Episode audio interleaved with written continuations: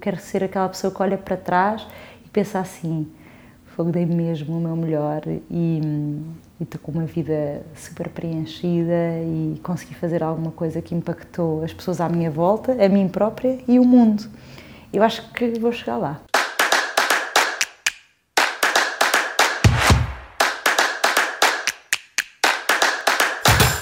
Eu decidi usar a analogia dos chapéus. Primeiro, não só porque eu adoro chapéus e adoro usá-los, e, enfim, apesar daqui em Portugal não haver muita cultura do uso de chapéu, pelo menos na minha realidade, uh, mas achei que era uma. que depois de, do Pátio das Cantigas, com, com aquela famosa frase: Chapéus há muitos, seu Palerma.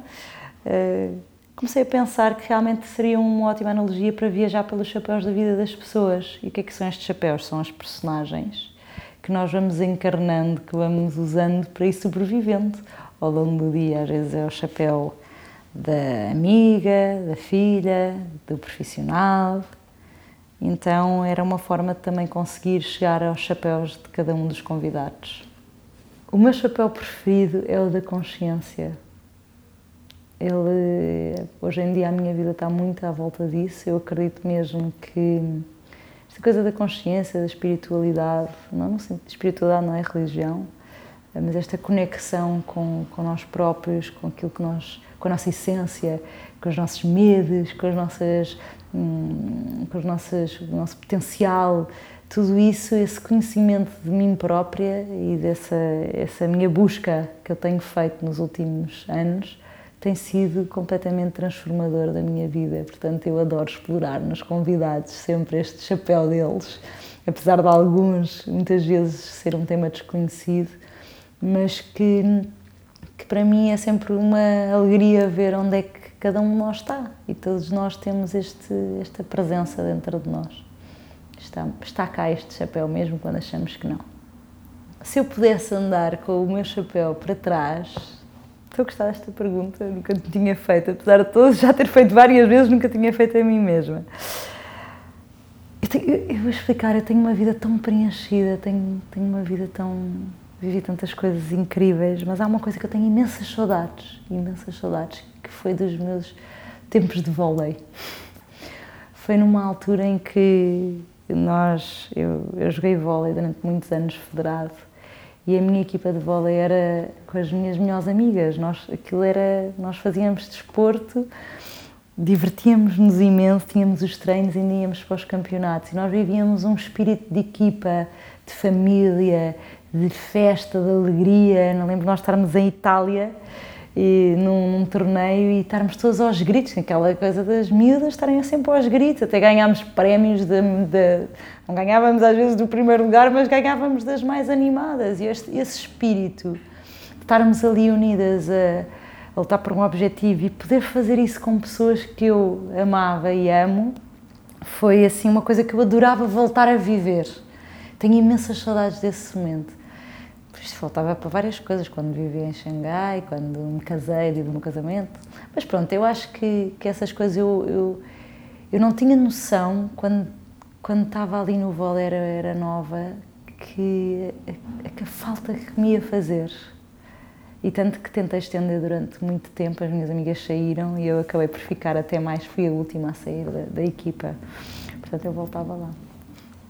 Se o chapéu me pudesse levar para o futuro, Eu gostaria de encontrar uma Ana muito mais presente, muito mais inteira, uma Ana que hum, é trabalhada no sentido de presença humana mesmo, da minha consciência, que, que está nesta vida com um sentido também de serviço para o outro. Eu acho que isso faz muito parte do meu caminho e que está em paz, que, que, que, consegue, consegue olhar à volta e, saborear o presente e, aquilo que a rodeia. Obviamente rodeada das pessoas que eu mais amo, dos meus amigos, da minha família, uh, do meu marido, uh, dos meus futuros filhos, tudo correu bem. Um, e das outras pessoas que estão neste caminho também comigo de, de lutar um mundo melhor, de, de fazer mesmo a diferença, de, não ficar de braços cruzados. Eu acho que eu, eu quero ser aquela pessoa que olha para trás e pensa assim: fogo, dei mesmo o meu melhor e estou com uma vida super preenchida e consegui fazer alguma coisa que impactou as pessoas à minha volta, a mim própria e o mundo. Eu acho que vou chegar lá. Acho que já estou a fazer isso e, e não mudava absolutamente nada na minha vida nesse sentido até agora e acho que é por aqui. É mesmo por aqui. Estar em paz, estar feliz, que esta paz interior e este silêncio é uma coisa que, que eu acho que aos poucos estou, estou quase a chegar lá e vejo-me assim. Se eu pudesse pedir um conselho a uma pessoa que já partiu, seria quem me está a vir à cabeça é Jesus Cristo. Não que eu, seja, eu não sou uma pessoa religiosa, tenho fé, que é completamente diferente, e acredito que Jesus Cristo existiu. O que eu lhe perguntaria era como, que conselho é que ele me dá para encontrar esta paz interior? Qual é, o que é que ele acha que eu poderia fazer melhor? E se estava no bom caminho, se era por aqui mesmo? Tinha imensas coisas para falar com ele. Ficava horas numa conversa com Jesus Cristo. Aquela capacidade de amar eh, incondicional. Eu acho que é para aí que todos nós devemos caminhar e tenho-me esforçado para isso às vezes é difícil, mas, estamos no caminho. Ele seria um bom conselheiro. o que é que eu acho que as pessoas vão encontrar na Ana desta temporada? Hum, eu acho que a Ana desta temporada está mais relaxada no sentido de. Está. A primeira temporada foi a primeira vez que eu estava a fazer um podcast. Nesta aqui, eh, eu acho que me soltei um bocadinho mais, em dar, contar também algumas histórias minhas e participar um bocadinho mais.